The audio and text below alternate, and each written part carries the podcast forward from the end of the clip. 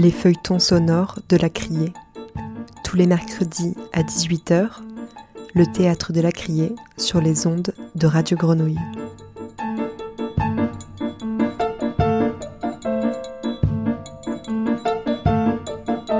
C'était un mercredi soir, mercredi 10 mars dernier. Nous avons retrouvé Macha Makeyev dans sa fabrique, au dernier étage de la Criée. C'est ici qu'elle a pris l'habitude de recevoir ses invités, dans cette grande pièce mansardée au parquet de bois clair et aux poutres apparentes. Nous nous sommes retrouvés quelques minutes après une représentation réservée aux professionnels de son Lewis versus Alice. Une plongée tant dans la psychologie d'Alice que dans celle de son créateur, Lewis Carroll. Ce soir, Macha était accompagnée de sa reine de cœur, la chanteuse Rosemary Stanley, chanteuse folk des duos Moriarty puis Birds on a Wire, chanteuse au lyrisme polyglotte, dont la voix est mise en scène dans Lewis versus Alice. Voici un entretien croisé entre Masha Makeyev et Rosemary Stanley.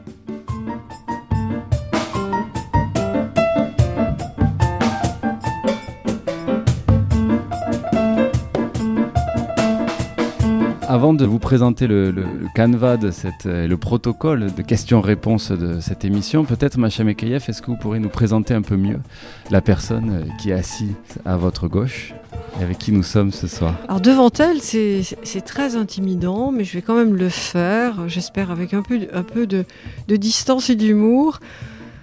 Euh, Rosemary est quelqu'un euh, est une artiste que j'aime infiniment et que j'ai vu éclore. J'ai eu cette chance euh, au sein d'un groupe qui s'appelait Moriarty, qui répétait dans une salle de répétition que, euh, que nous avons, Jérôme et moi, à Paris. Donc j'ai vu cette, bande de, cette bande de zigotos magnifique qui inventait Moriarty. Et c'est une émotion incroyable. Et comme il y a des vitres dans cet endroit, Souvent, j'allais guetter là-haut et j'écoutais et je voyais ce groupe qui commençait à inventer ses chansons et Rosemary au centre de ce groupe. Donc forcément, ça crée un lien euh, d'abord un peu mutique et puis après un vrai lien artistique. Voilà, Rosemary, c'est une, une, chanteuse, bien sûr, c'est une voix maintenant qui, que l'on connaît, que l'on aime, qu'on apprécie partout. Et, euh, mais pour moi, c'est une, une vraie actrice. Euh, et ça, c'est c'est comme certains, c'est donné à, peu d'être à la fois absolument théâtral et absolument lyrique. Il y a, des chanteuses d'opéra qui ont ça, mais c'est vraiment, c'est un privilège et hum, je rêvais de la mettre en scène. Ma fille Juliette l'avait fait. Et je rêvais de voilà, travailler avec Rosemary. Je rêve toujours de qu'on invente d'autres choses d'ailleurs.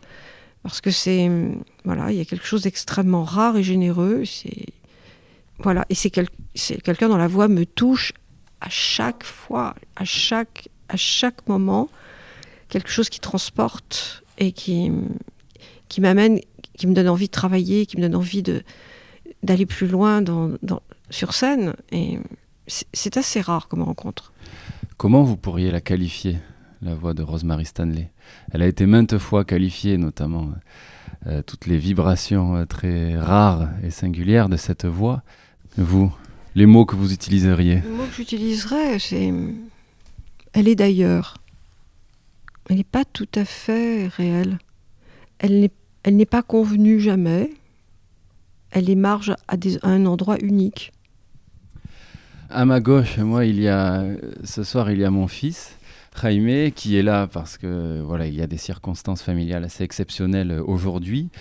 Et donc on a décidé en vous attendant de regarder Alice au pays des merveilles une nouvelle fois, et notamment la fin où euh, la reine de cœur prend place, euh, jouée par Rosemary Stanley. Et on a choisi des mots, des mots qui seront donc des, des canevas de discussion entre vous. Jaime va les piocher, va les lire puisqu'il a 6 ans et qu'il apprend à lire.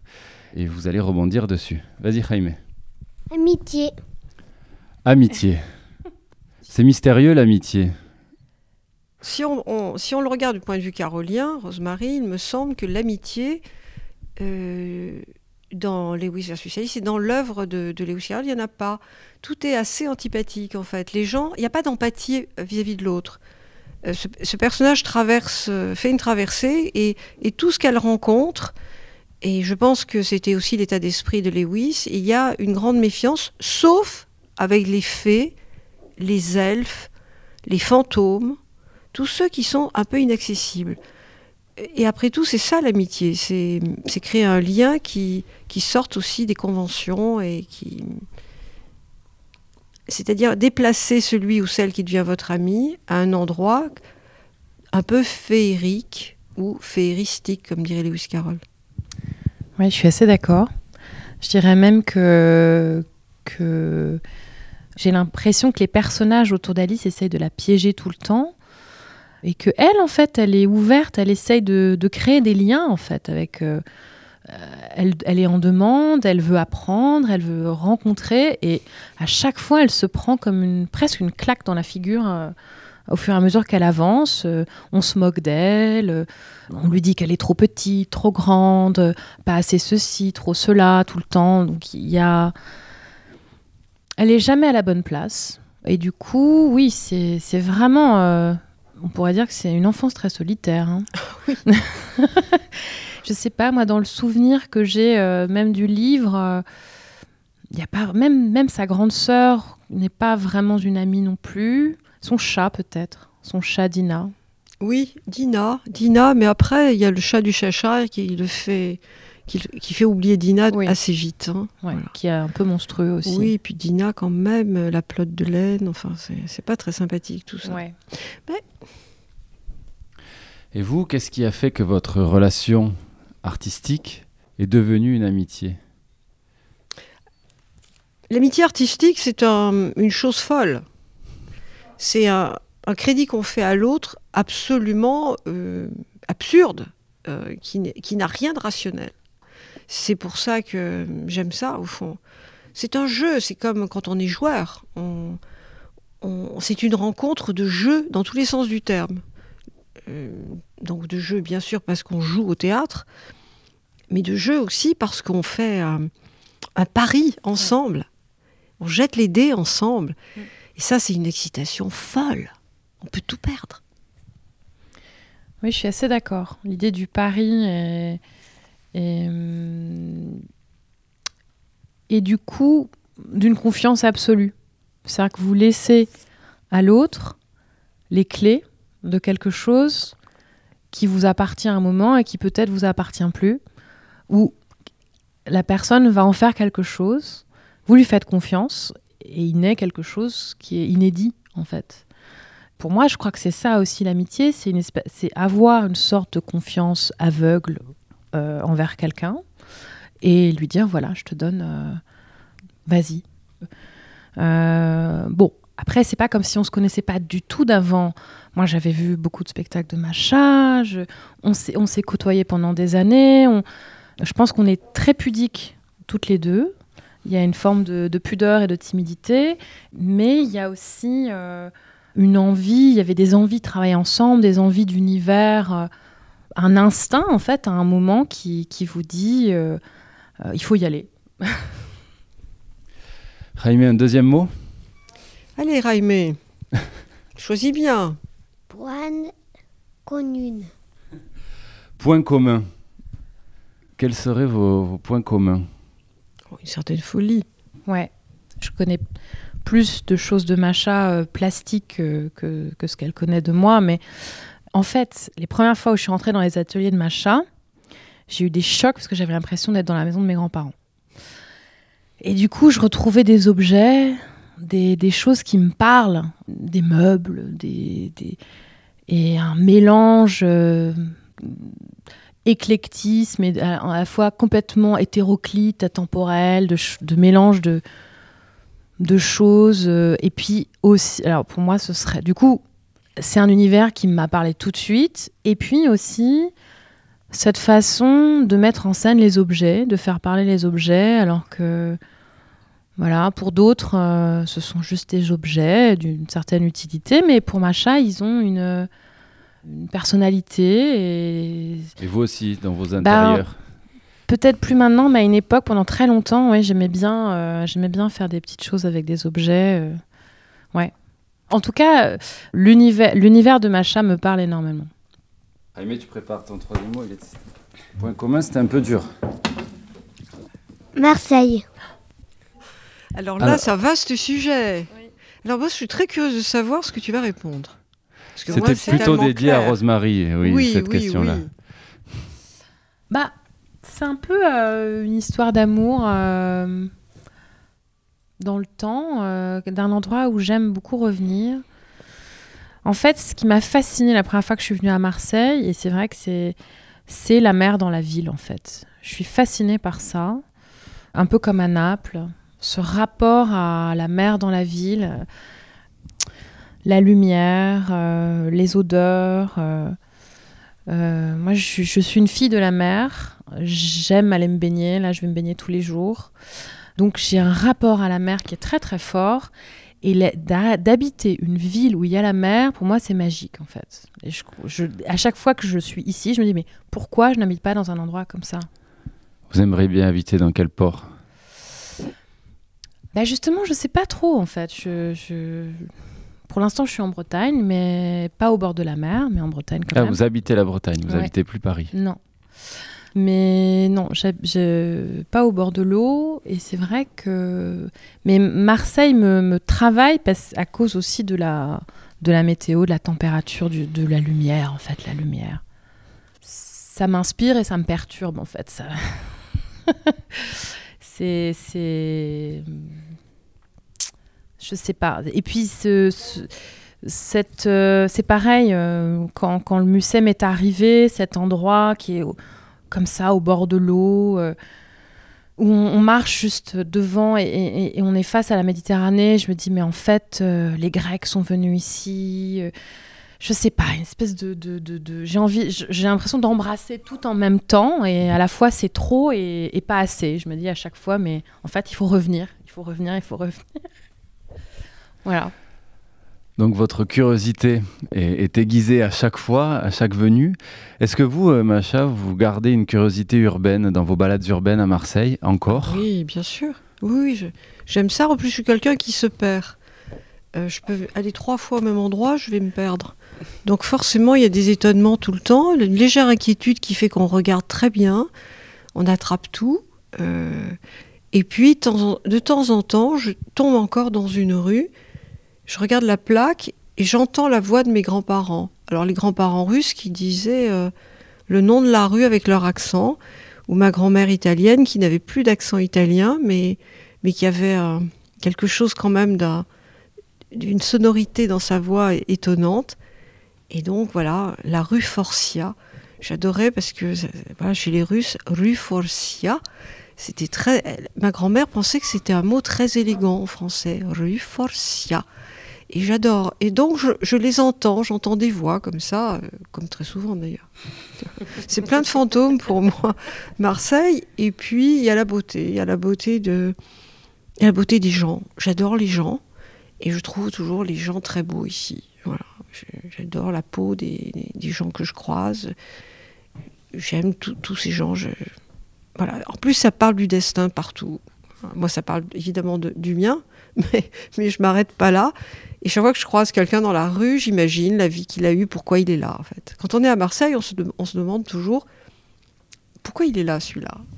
Et on imagine immédiatement euh, quelque chose de romanesque. Et ça, c'est magnifique.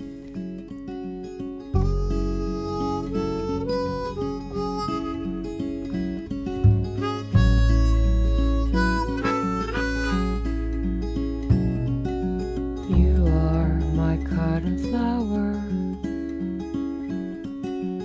You are the one forever. Your smile is like a little wrinkle. Don't suffer, babe, just let it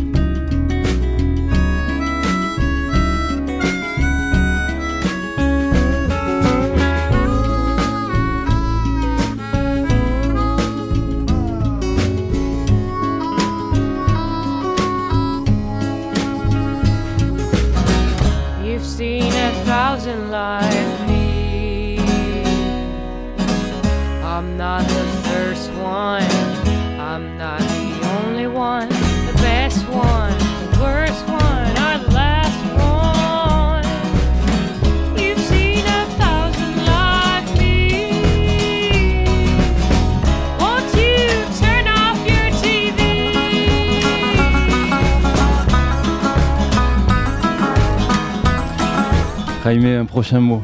À toi. Fais ça sérieusement, Raimé. hein. Ouais. À vous de choisir. À vous de choisir. Est-ce que vous avez un sujet que vous aimeriez discuter toutes les deux ou aborder en quelques minutes? C'est la carte blanche. Alors là, euh, quand on sort d'un spectacle, on est tellement euh, là-bas encore. Vous entendez d'ailleurs qu'on a du mal à revenir de, de chez Lewis Carroll, Parce que c'est un monde tellement irréel, tellement improbable, tellement d'étonnement. Comme on dit, everything is queer today, c'est-à-dire c'est très très bizarre. Ben, moi je dirais, qu'est-ce qu'on fera après le bizarre? Qu'est-ce qu'il y a au-delà du bizarre artistiquement qu'on pourrait imaginer? Parce qu'on va pas redevenir beaucoup plus sérieux que sérieux, sérieux que ça. Euh, donc moi, je vais monter un, un grand texte de Molière, mais après, j'ai vraiment envie d'arriver, euh, de reprendre quelque chose de- de- d'absolument fantaisiste, avec de la voix, des, du corps, euh, du mouvement, euh, voilà. Et, et peut-être qu'on pourra parler de ça un jour. Enfin voilà. Là, elle sort de scène, elle a peut-être autre chose en tête, Rosemary. Mais en fait, c'est des martiens, vous, les acteurs. Vous savez, il leur faut du temps pour, pour revenir sur Terre. C'est- Donc vous, vous êtes parti sur le- le- les projets futurs et les perspectives à venir. Ah oui, non, Et mais- Quels sont les vôtres, Rosemary? Il y en a quelques-uns. euh, après, tout est très flou en ce moment, je trouve. Voilà, c'est difficile de. On peut faire plein de projets, c'est vrai. euh, J'ai plein d'idées, plein d'envies. euh, mais c'est vrai que même de films, de, de musique, de rencontres, moi je suis un peu là. c'est vrai que j'essaye de, de profiter vraiment de ce moment qu'on a eu, de pouvoir jouer, de se retrouver déjà euh, tous ensemble. Ça a été vraiment une chance de pouvoir retravailler. euh, ça fait longtemps qu'on n'avait pas pu faire ça. bon, c'est un peu, c'est peut-être un petit peu banal comme euh, à dire, mais c'est vrai que c'était un grand Ah, mais plaisir. les, les autres ont manqué plus ou moins aux gens hein, depuis un an. Ouais, je pense aussi. Une grande chance et un grand plaisir d'avoir pu faire ça quand même. Et puis, euh, et puis d'être. euh, euh, c'est vrai qu'on est, je suis encore dedans. Enfin, je suis encore dans, le spectacle complètement là. Mais vous avez envie de déplacer votre voix au-delà des scènes musicales et des studios d'enregistrement? Vous parliez de cinéma, vous êtes aujourd'hui au théâtre. Non, mais c'est des envies et des, des fois des rencontres qui font que y- des gens vous proposent des choses, ou vous avez tout d'un coup une intuition sur quelque chose. euh, et du coup, on se dit, ben, pourquoi pas, en fait, euh, de, de pouvoir euh, se déplacer euh, un petit peu ailleurs. euh, dans Et le les- jeu d'acteur vous attire? Euh, oui. c'est vrai que ça m'a toujours un peu attirée. Euh, après, je suis pas comédienne non plus. J'ai pas le. Quand je vois comment la façon de travailler de mes collègues euh, sur Alice, voilà, je peux pas. On n'a pas le même parcours. On a, on n'a pas la même pratique du- de ce métier ou de l'interprétation. Alors je les regarde. Je regarde un peu comment ils travaillent. Mais c'est vrai que moi, je viens vraiment d'ailleurs. Alors on est interprète aussi, mais c'est pas. On n'est pas exactement au même endroit et. Et, Et tant mieux. oui, et tant mieux. Voilà, c'est, c'est- on sait aussi pour ça qu'on s'apporte euh, et qu'on est des personnages différents. Ouais. Voilà. Qu'est-ce qu'on ferait sans toi hein? Révolution. Révolution. Moi, je pense aux planètes. hein. Oui, Est-ce que vous pareil. auriez envie de, des envies de révolution? Surtout pas. en ce moment de À révolu- part celle des planètes, je ne- ça ne m'intéresse pas. Non. Pourquoi? Parce que la révolution, c'est. C'est généralement une utopie et elle est immédiatement dévoyée. Il n'y a pas de révolution qui ne l'ait été. Donc voilà, j'adore les utopies, j'adore la rêverie. Je pense que nous sommes dans ce mouvement, mais la révolution, sans l'ins- l'insurrection peut-être. Et je crois quand même au Portugal, ils ont réussi à faire quelque chose sans violence et sans. Mais sinon, je me méfie trop du dévoiement des choses. Oui, c'est marrant parce que quand moi, quand j'entends révolution, je, pense à la lune et et au cycle et euh, aux choses qui qui passent, qui finissent par euh, par passer en fait et, et de se dire que finalement on n'est pas grand chose, mais euh, je pense que les choses finissent par changer. Je pense que la roue tourne. Euh, Et alors, ça inclut notre rapport au temps, ce que vous dites là sur les cycles aussi. Moi, je vais quand même faire une allusion parce que je, suis- voilà, je, je- je suis plus âgée que vous. J'avais mes, mes petits copains de, quand j'étais ado étaient des, des gauchistes. Ils étaient un peu plus grands, ils étaient, barbus, ils étaient gauchistes. Et quand même, ils faisaient la révolution. hein. Ils pensaient être Mao, de trotskistes. Enfin, il y avait plein de sortes. il y avait- C'était à la carte. hein. Il y avait plein, plein de révolutions possibles. Mais enfin, ça les empêchait pas de partir au sport d'hiver. Voilà. Et donc, ça, euh, comment vous dire J'ai vu l'arnaque assez vite. Et en même temps, ça m'a rassurée. Je me suis dit, bon, bah, si le plaisir l'emporte, euh, parce que moi j'avais entendu beaucoup parler de révolution à la maison, qui, corré- on disait pas d'ailleurs révolution, on disait guerre civile. Euh, donc j'ai entendu beaucoup parler de guerre civile et de, du saccage que c'était des êtres et, et des, des âmes, et, et définitivement. euh, donc quand il parlait de révolution, puis qu'il partait faire du sport le week-end, je me disais, bon, ça va, tout va bien. Tout va bien. J'ai appris ce que c'était qu'une utopie euh, d'enfant gâté. Dans les cycles euh, de création, euh, dans, le, dans, rapport organique au temps, on est souvent rattrapé par le temps, j'imagine, dans vos vies respectives toutes les deux. Le temps ne s'est pas arrêté, mais en tout cas s'est étiré. Est-ce que vous avez l'impression, euh, je reviens à cette idée de cycle aussi, euh, qu'aujourd'hui, vous respectez mieux vos cycles de création, vos cycles d'avancée ouais, artistique? Euh, Ou vous êtes toujours autant rattrapé par le temps? Non, moi, je trouve qu'on a été empêchés. Donc, ça, moi, je sais pas, Rosemary, Ah oui. moi, ça a décuplé l'impatience. Je- Et, et la, la- tristesse du soir, quand, justement, quand on est à cette heure-là et que nous, on a pu jouer, mais quand on joue pas, vous ne pouvez pas savoir. Ou quand les autres ne jouent pas. Mais c'est horrible. Enfin, ne pas aller au théâtre le soir, pour moi, c'est insupportable. Donc, non, non, non, je pas du tout. Moi, je. J'ai peut-être réfléchi à la frénésie. Je me suis dit, il y a une certaine frénésie euh, qui peut se calmer. Voilà, Euh, on écoute plus, on regarde plus l'autre. C'est voilà, peut-être, mais mais, moi j'ai la, la même impatience et décuplée. Je suis assez d'accord. Euh, Je, pense qu'il y, a, hum, y a une énorme frustration autrement euh, de, se dire que ce temps-là a été utilisé pour faire de la création. Moi, je n'y crois pas. En tout cas, si s'il y en a pour certains, tant mieux. Pour d'autres, moi, je crois que c'est un temps, c'est un, espèce de gâchis total.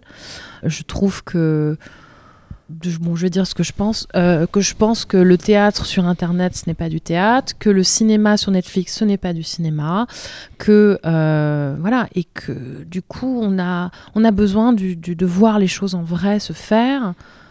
On parlait de révolution tout à l'heure, j'aurais presque envie de parler de résistance justement à tout, ces, à tout ce système-là, qui n'est qu'une que la continuité de l'espace euh, de loisirs euh, qu'on nous propose et qui, qui n'est qu'un qu'un ersatz, euh, c'est un petit bonbon qu'on vous donne euh, pour remplacer un quel- pour remplacer la vie en fait. Donc euh, voilà, moi je c'est du gâchis pour moi. Oui, c'est une forme de latence en fait. On nous a demandé d'être en état de latence. Mm. Mais bon, d'accord, euh, on, on écrit, on, on réfléchit, on, on- on se projette. Mais, Mais, quand on peut, et quand on peut, mais, mais ça n'a pas lieu. Enfin, je veux dire, quand les choses n'ont pas lieu ou quand on nous dit qu'elles auront lieu peut-être, cette espèce d'exercice de, l'incertitude, c'est une violence. Euh, et puis nous, quand on fait une chose artistique, si on n'est pas regardé, si vous n'êtes pas là pour, pour écouter, entendre, regarder, échanger, on, échanger, on n'existe pas. Donc euh, évidemment, on, se projette parce que heureusement, euh, ici par exemple, c'est une institution où on projette et on, moi je sais ce qui m'a aidé, c'est de, de penser aux autres artistes. Donc de construire pour eux, de dire oui, oui, ton spectacle, etc. Mais oui, mais bien sûr, on va le produire, on va le faire. Et ça, ça m'aide à baliser le, futur. Mais après, comme artiste, bien sûr, je note des tas de choses que je travaille tout le temps. Là, je répète un spectacle, là aussi, qu'on va jouer devant une poignée de gens, euh, qu'on reprendra l'année prochaine. Mais cet état de latence n'est pas... Je pense qu'on n'est pas tous égaux devant cet état de latence artistiquement. Il y a des, artistes qui sont minés par ça. Quand ils ne sont pas dans l'expression, sont, sont plus... C'est au-delà du malheur et d'autres, au contraire, qui écrivent, qui, voilà, qui, qui organisent quelque chose dans leur pensée, mais, mais qui sont saisis de tristesse aussi. Enfin, je crois que dans le public, c'est pareil. Moi, je, n'arrête pas de consoler. Hein. Au téléphone, quand je croise les gens, ma voisine, etc. Puis oui, mais on n'a plus de spectacle, mais on n'a plus de concert, mais on n'a plus. Voilà. il y a un grand vide. Et, dans la, et pour la jeunesse, voilà, là, on touche. C'est criminel. Hein. Ça devient criminel de, de leur interdire l'accès à, l'art, à la culture, à, à, l'université. Oui. Il y a une tribune hein, d'ailleurs qui a circulé de différents euh, euh, présidents d'universités euh, qui utilisaient les mêmes termes. Hein, oui. En disant que la dépression des étudiants était ah ben, plus que le virus. Il y, a une détresse psychique évidente parce que la jeunesse, c'est le mouvement, c'est le contraire, c'est la découverte, c'est l'autre, l'autre, l'autre. Et là, c'est pas possible. On n'est pas des êtres, de, on n'est pas sanitaires. On est même le contraire. On est là pour se mélanger. On est là pour attraper les humeurs des autres. Donc c'est voilà. Nous, on a préparé le quai des étudiants que j'ai proposé. Le président de l'université, Eric Berton, l'a signé.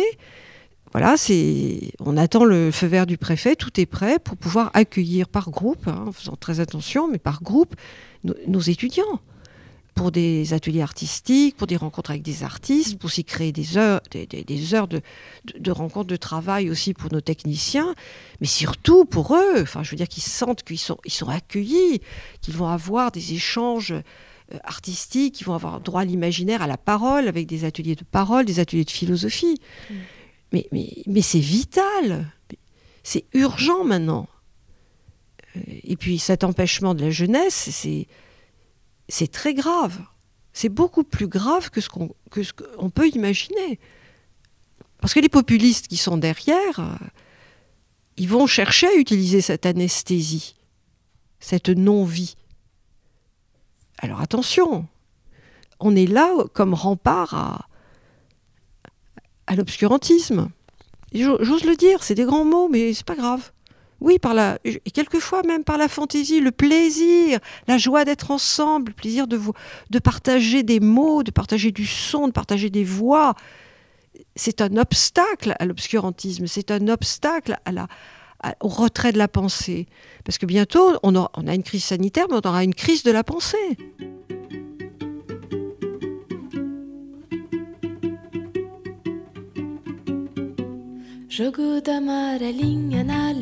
Não vai pisar. Pé dentro, pé fora, esse pé não vai errar. Jogo da amarelinha é pra menina pular. Cuidado pra não errar, que a vida é curta, menina, e nada se vai levar. Le jeu de la marelle va de la terre jusqu'au ciel. Entre la chance et le puits, tu reviens et c'est fini. Petite, petite fille, tu es là pour t'amuser. Lance bien la pierre, prends garde où tu mets tes pieds.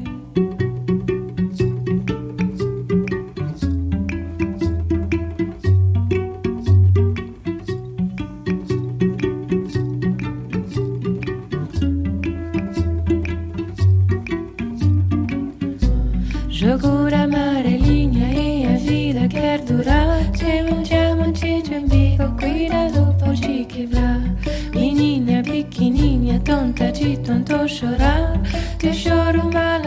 Y a la Le jeu de la marée, le val de la terre jusqu'au ciel Entre la chance et puits, tu reviens et c'est fini.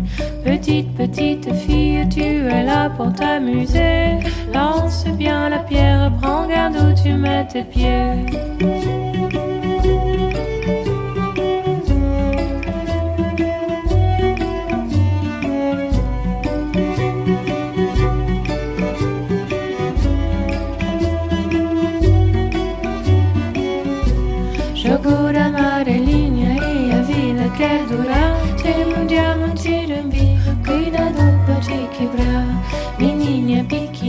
Tonta de tanto chorar.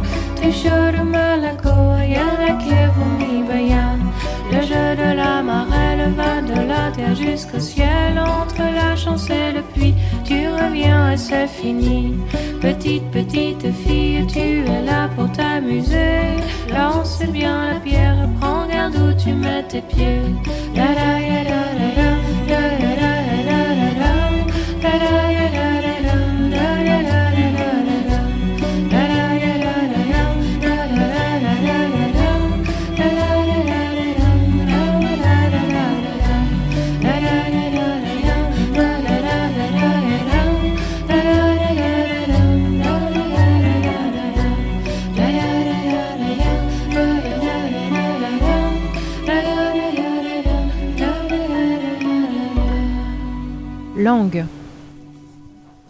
Langue. Alors langue, euh, Rosemary, on a beaucoup diffusé sur les ondes de Radio Grenouille, notamment euh, le, dernier album de Bird on a Wire, Ramage, où vous chantez en espagnol, en italien, vous chantez également en anglais. Là, votre dernier projet autour de Schubert, vous chantez en allemand. Je crois aussi que vous avez déjà chanté en arabe, euh, en grec.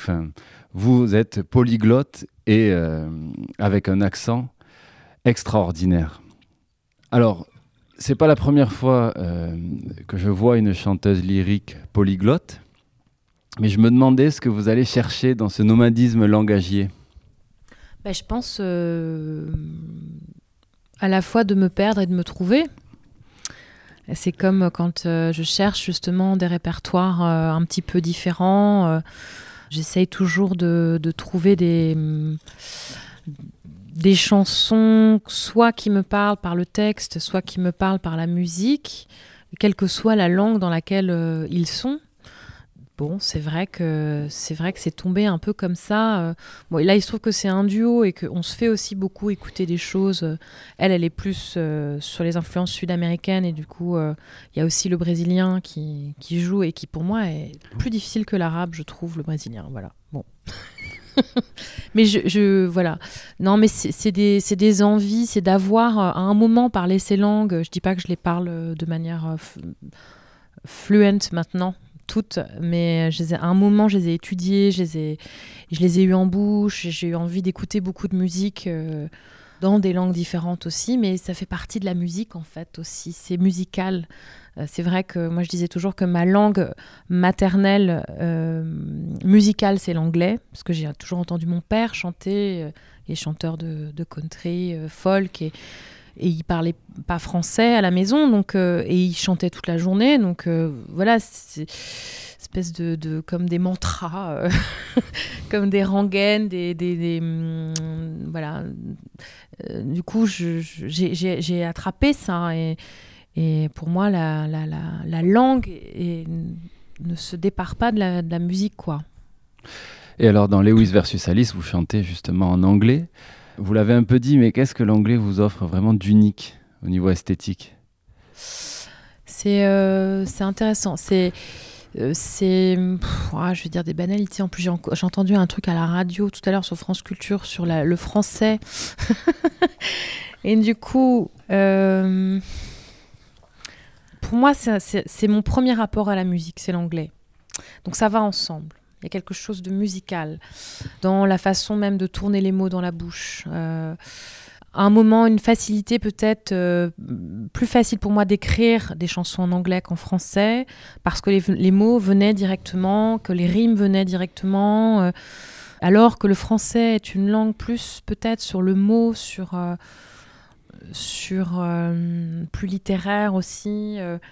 pas facile comme question. Mais euh, Oui, moi, en fait, j'arrive pas à dépareiller la langue de, de, de, de la musique. En fait, c'est la, la sonorité, en fait, la façon de la- le mettre en bouche, euh, Les diphtongues offrent une musicalité. euh. bah, différente dans chaque, Différente. dans chaque langue, ouais. Jaime, avant de partir, un dernier mot. Adaptation. Alors l'adaptation, bah alors justement, vous en avez dirigé beaucoup euh, et mis en scène beaucoup, Macha. Euh, on parlait de Lewis versus Alice, et puis là il y aura Tartuffe de Molière. Euh, il y a aussi des adaptations dans l'album Ramage de chansons populaires et puis de, chansons plus classiques. Et dans vos projets Burn on the Wire et dans votre projet autour de, Schubert, vous aimez toutes les deux les adaptations. C'est finalement un point commun aussi dans vos parcours respectifs. Est-ce que l'adaptation a une humilité qui vous plaît? Oui, c'est une humilité parce qu'on rentre dans un. Moi, je sais pas, Lewis Carroll, je l'ai fréquenté tous les jours, tous les jours, tous les jours pendant un an. Donc, au bout d'un moment, il y a une espèce de fréquentation euh, qui fait que il y a presque, il y a une porosité qui se fait. Quelquefois, je me, je, me voyais en train de me dire, tiens, mais co- comment il ferait ça dans la journée? Comment, comment il devait cirer ses chaussures? Euh, Quand son lacet cassait, qu'est-ce qu'il faisait? Est-ce qu'il faisait un petit nœud ou est-ce qu'il cha- il changeait son lacet? Voilà, donc j'en étais venue à une espèce d'obsession euh, à imaginer euh, Lewis et, l'univers de Lewis Carroll. Et, quand il faisait de la photo, il se tachait les doigts et, et puis en même temps, il pensait que sur la plaque humide de la photo, qui devenait une photographie, il y avait vraiment l'impression humaine, une impression de l'âme. Euh, voilà, donc je pensais. Après, l'adaptation, c'est aussi euh, euh, s'approprier quelque chose. C'est-à-dire, moi j'ai lu à peu près tous les Lewis sauf ce qui est mathématique. J'ai tenté un ouvrage, c'était lamentable, voilà, avec un crayon, j'ai recommencé trois fois. Mais, toute, toute sa fiction, ce qu'il a publié, c'est plus des mathématiques que de la fiction, mais sa part de fiction, je l'ai lu entièrement. Et après, j'ai fait une espèce de monstre. J'ai ramassé là-dedans tout ce qui m'éblouissait, qui me touchait, qui me tourmentait, qui m'agaçait, qui me. Et après, voilà. Et, donc, on reconstruit quelque chose. Et euh, on reconstruit. S'il y a eu une grande fréquentation avant, on ne le trahit pas. Voilà. Donc, il faut d'abord beaucoup d'humilité. Mais après, il faut y aller. hein. Il faut, faut Adapter, c'est c'est adopter aussi l'autre Oui. et être habité par l'autre. Tout à fait. Et là, être hanté par Lewis Carroll, ça, ça- ça a du sens parce que lui, euh, une fois qu'il est là, je peux vous dire que vous ne le lâchez pas. Moi, j'ai aussi, je- évidemment que je regarde le spectacle et j'ai toujours du mal à revenir aussi. Il nous emmène très loin, ce garçon-là. Il faut se méfier depuis son presbytère. Jaime, Route. route. Alors la route, ben, on- euh, je vais m'adresser à Rosemary Stanley. Euh, donc Moriarty est le héros de Sur la route de, de Kerouac. C'est pour ça que j'y faisais allusion, mais je me demandais aussi, vous, euh, alors j'allais dire à votre âge, vous n'êtes pas âgés toutes les deux, mais avec votre expérience, Je suis beaucoup plus âgée que Rosemary. vous avez beaucoup baroudé. Est-ce qu'aujourd'hui, vous avez toujours ce goût du voyage physique, hein, du transport, de voyager, d'être sur la route Ou est-ce que vous en avez moins besoin, moins de désir? Alors, c'est amusant parce que pendant très longtemps, quand je revenais de tourner, on faisait des tournées euh, de semaines de six, de six jours dans des lieux différents tous les jours. Et on revenait euh, un jour parfois. Parfois, c'était, on enchaînait. On il y a eu des étés comme ça où on enchaînait 20 dates d'affilée. euh, Bon. Je rentrais chez moi, et ben, je pensais a une chose, c'était repartir. Donc c'était très bizarre. J'arrivais chez moi, je dis mais qu'est-ce que je fais là en fait Euh, J'appelle les gens, personne ne me répond. Comme j'ai répondu à aucune invitation à dîner, personne ne me répond jamais à rien quand j'ai envie de sortir ou faire quelque chose. En fait, j'ai qu'une envie, c'est de repartir. C'est très bizarre. C'est que c'est un. Tout d'un coup, vous en êtes à, avoir votre maison sur la route. Ça devient votre quotidien. Et même, c'est très difficile de construire quelque chose euh, dans, sa vie privée quand on est dans ce mouvement-là, parce que en fait, euh, les personnes avec qui vous vivez, qui ne, vivent pas la même chose que vous au quotidien, ne comprennent rien de cette vie-là, mais rien du tout, et de ce que c'est que d'être sur scène en groupe, et de ce que c'est que bah de cette excitation aussi d'être sur scène et de, de sortir, etc. Et puis de rentrer et qu'en fait, il vous faut, il vous faudrait, comme quand on revient d'un très long voyage, une réadaptation de deux jours pour se poser, descendre, digérer tout ce qu'on a vécu, pour revenir dans un quotidien, dans un présent qui existe. Alors que quand vous êtes sur la route, vous imaginez un présent, l'espace et le temps disparaissent, quoi. Ça devient autre chose. Vous avez un quotidien, vous vivez quelque chose qui n'a rien à voir avec le quotidien des autres. Quand vous rentrez, bah eux, ils ont vécu quelque chose d'autre. C'est comme s'il y avait eu. euh, Vous êtes dans des dimensions différentes, quoi. Très étrange. Moi, ce qui a changé ça à ma vie, c'est d'avoir envie à un moment de se poser euh, réellement, avoir un enfant peut-être, voilà. Et là, ça vous, ça vous ancre un peu plus. Parce que vous êtes obligé de vous réadapter tout de suite au quotidien. C'est parce que si vous le faites pas, en fait, il vous le rappelle tout de suite. En fait, Mais du coup, la route, oui, j'ai toujours un certain plaisir quand même à, voyager quand même. C'est vrai que c'est. Mais c'est un problème parce que et, et le voyage et la scène sont une drogue. C'est une drogue en fait. On a du mal à, à en sortir. Et vous, Macha, à Marseille, comme tous les Marseillais, vous voyagez peu. Au fond, l'utopie serait de rester dans mon atelier toute ma vie. C'est pas possible parce qu'au théâtre, on peut pas. Mais alors, du coup, la ruse, c'est que quand vous partez en tournée, vous arrivez sur un plateau, généralement avec le décor que vous connaissez, donc je suis chez moi immédiatement. Mais alors, je vous assure que la chambre d'hôtel, le voyage, le train, la gare que je connais pas, ou, ou l'aéroport que je connais pas, les- l'adaptation, tout ça, mais. Au fond, je, je dis rien, je serre les dents, je, n'embête personne avec ça, mais en fait, je, n'aime pas ça du tout. Je déteste ne pas savoir où je suis. En plus, je vous dis, je me perds, donc euh, quelquefois, je, je, dors pas en général. En revanche, j'arrive sur le plateau et je suis chez moi immédiatement.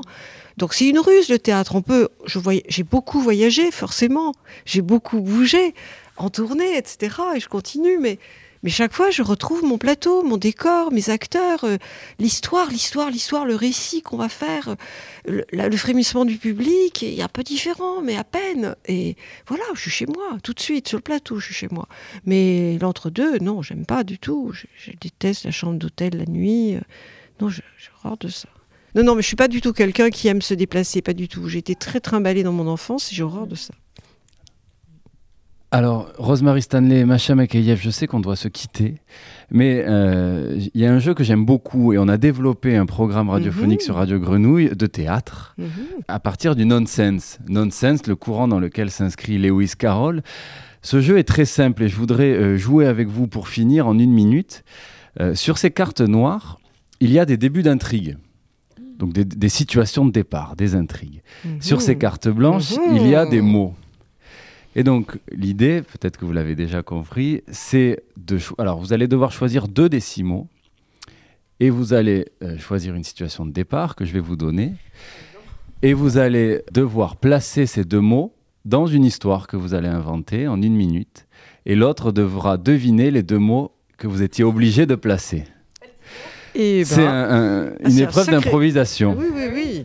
À laquelle on joue avec des comédiens sur Radio Grenouille euh, Ouais. depuis six mois et qu'on éprouve aussi en public. Et, Moi, euh, j'adore ça, Un jeu qui plaît que beaucoup. Alors, ce qu'on va du faire. hasard, j'adore. Qui commence Macha, euh, bah, choisir bah, la première carte, Raïm, et tu lui en donnes ou choisis-toi, comme ça il y a le hasard total. Bah, je- Faut pas, le montrer- faut pas la montrer à Rosemary. Non, attention. Donc Macha, parmi les six mots, vous en choisissez deux que Mhm. vous devrez intégrer à votre histoire. Et Rosemary, vous devez choisir une des trois situations. Bah, J'ai pris trois cartes, mais vous Et Je pouvez. vais te répondre avec mes mots. euh, Et vous- il va falloir que tu trouves euh, quand est-ce que.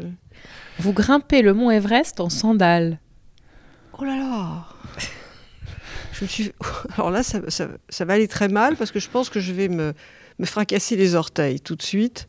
Parce qu'en sandales, c'est vraiment très très dangereux. Je vais me retrouver avec une béquille euh, pour, redescendre, parce que monter c'est une chose, redescendre c'est une autre. Et puis alors, vraiment, c'est pas mon fantasme de grimper l'Everest, pas du tout, parce que comme je me perds et hum, que je, je- suis pas assez concentrée du tout. Quand je vois quelque chose de beau, je m'arrête. La contemplation me, serait, fatale. Je, crois que je dévisserai très vite. En même temps, en même temps, en y réfléchissant, euh, en, cordée peut-être, je ferai ça, parce que la rage me prendrait d'arriver euh, tout en haut. C'est, oui, c'est le fantasme d'arriver au sommet, c'est pas mal. Top, parfait, une minute. Très beau récit, Macha. Alors moi, j'ai pensé, je me lance en Rosemary, lancez-vous. Quels sont les deux mots que Macha était obligée de placer dans son Puis j'en histoire ai mis trois. hein. Ah ben alors, encore mieux. Je suis arrêté à deux. Non, fantasme, béquille et cordée Non, c'est pas possible. Moi, je dirais fantasme, béquille et contemplation. Vous êtes pas mal, hein, tous les deux. Parce que fantasme et béquille, oui. Et le troisième, c'était orteil. Ah oui, Ah, au début, Oui. orteil, oui. Voilà. Rosemary. Marchait avec la sandale. Alors mal. Macha, choisissez une intrigue. penser. Oh, pardon. Pardon. Alors, Rosemary, Donc trois mots, Rosemary. Macha a mis la barre haute. attention. hein. Vous rentrez chez vous, la porte d'entrée est ouverte. Alors, je rentre chez moi, la porte d'entrée est ouverte. C'est une catastrophe parce que je me rends compte, d'une part, que c'est peut-être un cambriolage, mais au moment où je rentre dans l'appartement, que j'ai oublié mes clés dans le taxi qui vient de m'amener chez moi. Donc, qu'est-ce que je fais? Je redescends, je vais sonner chez la voisine, qui n'est pas là. Donc, je décide de redescendre pour voir si effectivement, le taxi m'attend en bas, dans lequel j'ai oublié mes clés, mais lui ne veut plus me laisser les clés parce que je n'arrivais pas à payer, parce que j'avais euh, laissé mon porte-monnaie en haut, puisque... Voilà, bon, je je suis pas très forte à ce jeu. Du coup, je me demande, donc, la porte est ouverte, les clés sont dans le taxi, le taxi ne veut pas me repasser les clés tant que je n'ai pas encore payé euh, l'ardoise que je lui dois. Euh, je décide alors, euh, ben je vais au bar du coin, mais le bar du coin il est fermé parce que on est en, il est 18 heures passées. Qu'est-ce qu'on fait? Qu'est-ce que je fais? Qu'est-ce que je fais? Top, Rosemary. Ouais. On a dépassé la minute. Ah ben voilà, c'est fini. Alors, qu'est-ce qu'on va dire? On va dire taxi. Ouais. Moi, je dirais au moins taxi. Taxi, on Je dirais dire. ardoise. Ouais, bravo. Oui, ardoise, c'est évident. Et peut-être clé. Peut-être clé aussi. non, il y avait pas de clé. Non, il y avait- j'en avais choisi deux. Bon. Ah, il y en avait que Ardoise, deux. Il y en avait que Taxi, Ardoise qui est arrivé comme, ouais. euh, comme par hasard. Ouais. C'était- Qui sonnait bien. Oui, aussi. oui, oui, mais bon, c'est Taxi. Merci Ah, beaucoup. Pas facile. Merci à vous deux donc d'avoir. Merci de- à de vous. vous êtes prêtés au jeu du nonsense, jeu carolien. Merci Rosemary Stanley et merci, Merci. Macha Makayev. Merci à toi. Ouais. Merci Jaime. Oui, Jaime. Merci beaucoup Jaime qui a faim, qui mange du chocolat au lait. À bientôt.